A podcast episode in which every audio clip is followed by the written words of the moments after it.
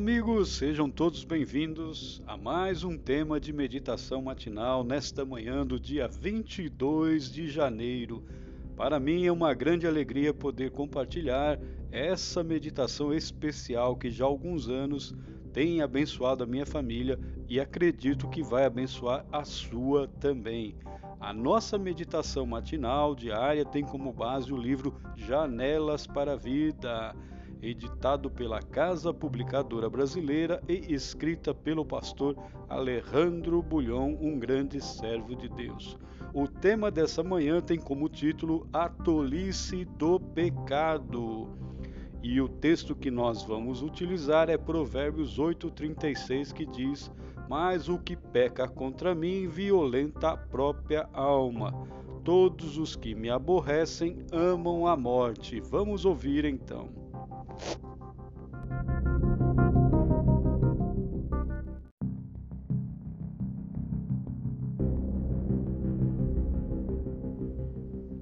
A palavra pecado soa agressiva para o homem moderno.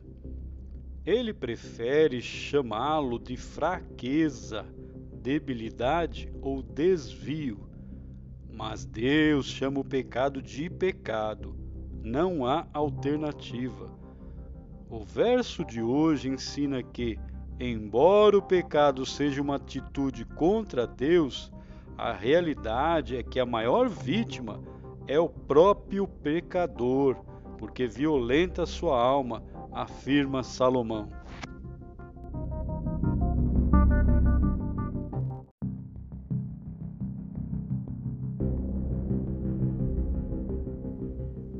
É impressionante a miopia espiritual do ser humano.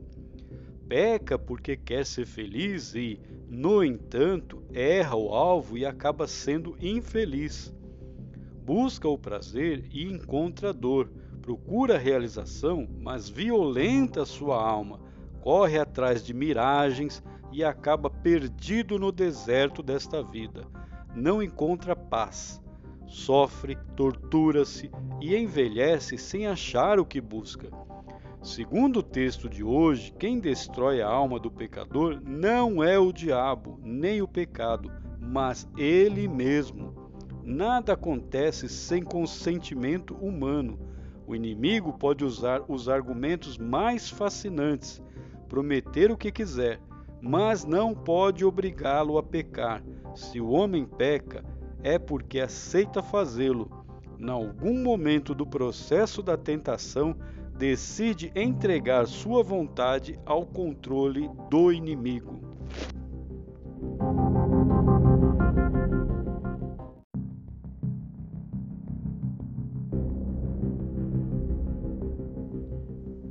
A única segurança para o ser humano é entregar a vontade a Jesus, buscá-lo todos os dias e depender constantemente dele. Quem não fizer isso ama a morte, diz Salomão. Este amar não é o verdadeiro sentido da palavra.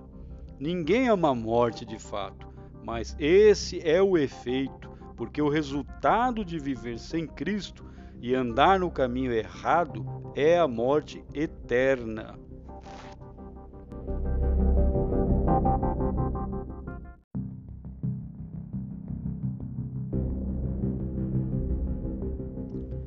Você precisa ser feliz. A única maneira de ser feliz é fazer felizes as pessoas que você ama, criando um clima de compreensão, perdão e aceitação que só as pessoas que têm paz podem fazer.